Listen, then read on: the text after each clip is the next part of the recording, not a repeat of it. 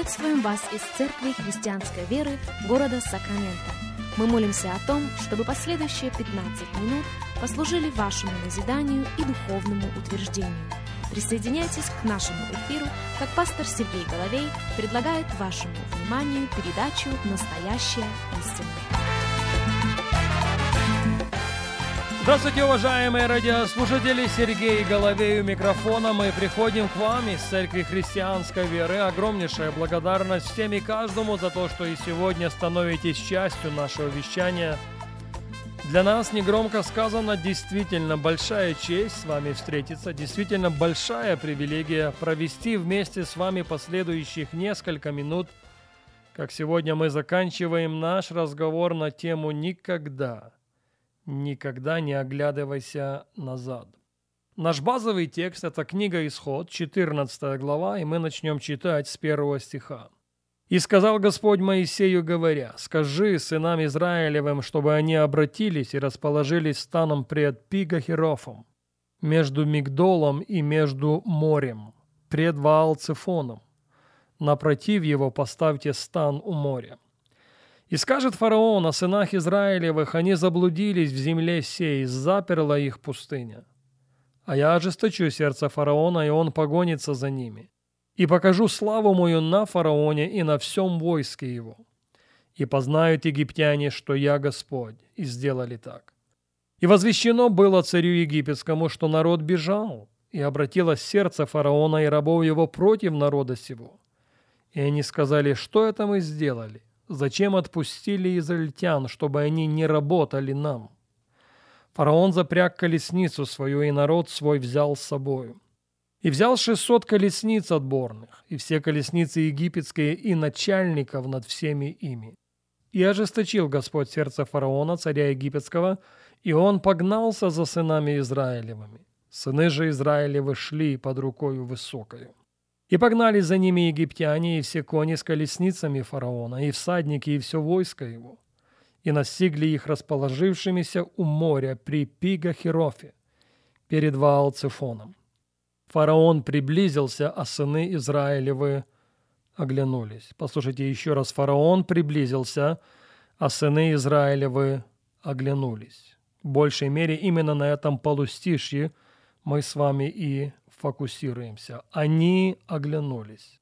И как результат сердце наполнилось страхом. Они оглянулись, и как результат сердце наполнилось робостью. Как результат сердце наполнилось сожалением.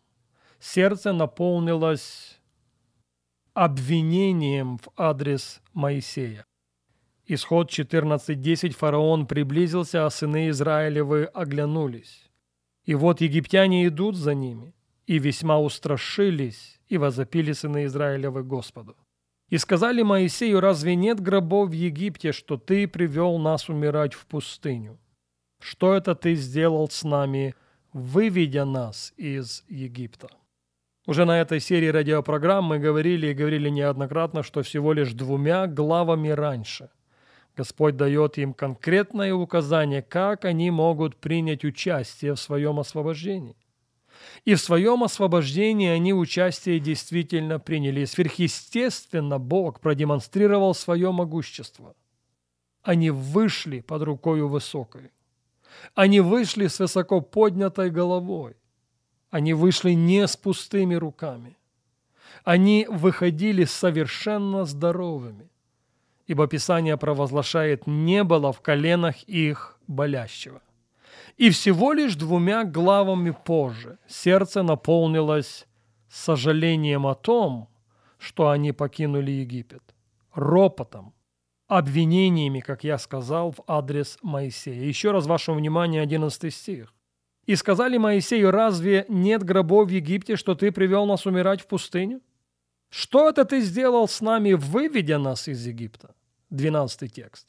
«Не это ли самое говорили мы тебе в Египте, сказав, оставь нас, пусть мы работаем египтянам, ибо лучше быть нам в рабстве у египтян, нежели умереть в пустыне». Слышите? Лучше нам оставаться рабами, лучше нам оставаться в Египте, нежели умирать здесь, в пустыне. Как все поменялось и как все поменялось быстро. Знаете почему? Потому что они оглянулись назад. Никогда, никогда не оглядывайся назад. Жена Лота в один момент в равной мере оглянулась. И по сегодняшний день остается соляным столбом. По сегодняшний день преподает урок, по сегодняшний день предостерегает нас о том, что делать не надо, как поступать не надо. В Евангелии Луки в 9 главе 62 стихе Христос говорит следующее. «Никто, возложивший руку свою на плуг и озирающийся назад, не благонадежен для Царствия Божия.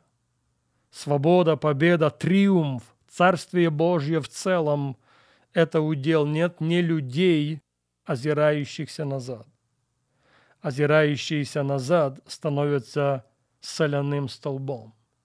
Как я уже говорил минутой раньше, они продолжают говорить о том, как поступать не надо. Ввиду этого невольно возникает вопрос, как можем мы, последователи Иисуса Христа, в это непростое время не оглянуться, не оглянуться назад. Я полагаю, что Христос не только предостерегает нас в отношении того, чтобы мы никогда не оборачивались назад, Христос является потрясающим примером для подражания. Ему предоставлялась возможность, но он не обернулся назад. Он пренебрег посрамление, напишет нам впоследствии автор послания к евреям. Он совершил миссию искупления человеческого рода. Он был сфокусирован и оставался сфокусированным на своей цели. Знаете почему? Потому что, как замечено было на нашей прошлой программе, однажды рожденный по плоти, Христос открылся по духу. И это вызов современному христианству сегодня. Рожденные по плоти, мы призваны, мы обязаны открыть свою духовную тождественность. Потому что духовный мир реагирует нет не на то, что мы представляем собой по плоти. Духовный мир реагирует на нас, если реагирует, как раз на нас, открывшими свою тождественность в духе. Апостол Павел в послании к Римлянам 8 главе говорит о том, что вся тварь совокупно стенает и мучится до ныне, ожидая откровения сыновей Божьих.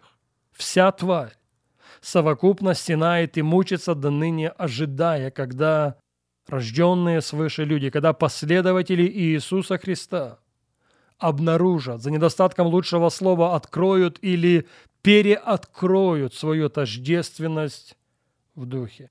Вот почему тот же апостол Павел все свои достижения по плоти, все свои регалии почел щитою. Он больше всего желал найтись в нем – Вне всякого сомнения, духовный мир реагирует на того, кто нашел себя в нем. Как уже замечено было неоднократно, кто открыл для себя свою тождественность именно в духе. Заканчивая эту серию радиопрограмм, я бы хотел процитировать для вас из послания к евреям, из 12 главы несколько стихов. Послушайте внимательно. «Посему и мы, имея вокруг себя такое облако свидетелей, свергнем в себя всякое бремя и запинающий нас грех, и с терпением будем проходить предлежащее нам поприще. Посему и мы, имея вокруг себя такое облако свидетелей, о ком речь?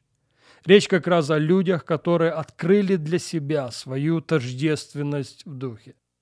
Поэтому автор и поощряет нас, чтобы мы свергли всякое бремя, запинающий нас грех, и с терпением проходили предлежащее нам поприще. Я осмелюсь добавить не озираясь назад. Наоборот, он пишет во втором стихе, взирая на начальника и совершителя веры Иисуса, который вместо предлежащей ему радости претерпел крест, пренебрегший посрамление и воссел одесную престола Божия. Вот они, возвышенные слова 3 стиха 12 главы послания к евреям. «Помыслите о претерпевшем над собой такое поругание от грешников, чтобы вам не изнемочь и не ослабеть душами вашими» взирая на Него, на начальника и совершителя нашей веры, чтобы нам не изнемочь, чтобы нам не ослабеть, чтобы нам не оглянуться назад, чтобы нам не повторить тех роковых ошибок, которые когда-то были продемонстрированы израильским народом. Моя молитва сегодня к Богу о том, чтобы каждый без исключения был человеком, да, однажды рожденным по плоти, но открывшим свою тождественность в духе, именно для того, чтобы исполнить то, к чему каждого из нас призывает сам Бог.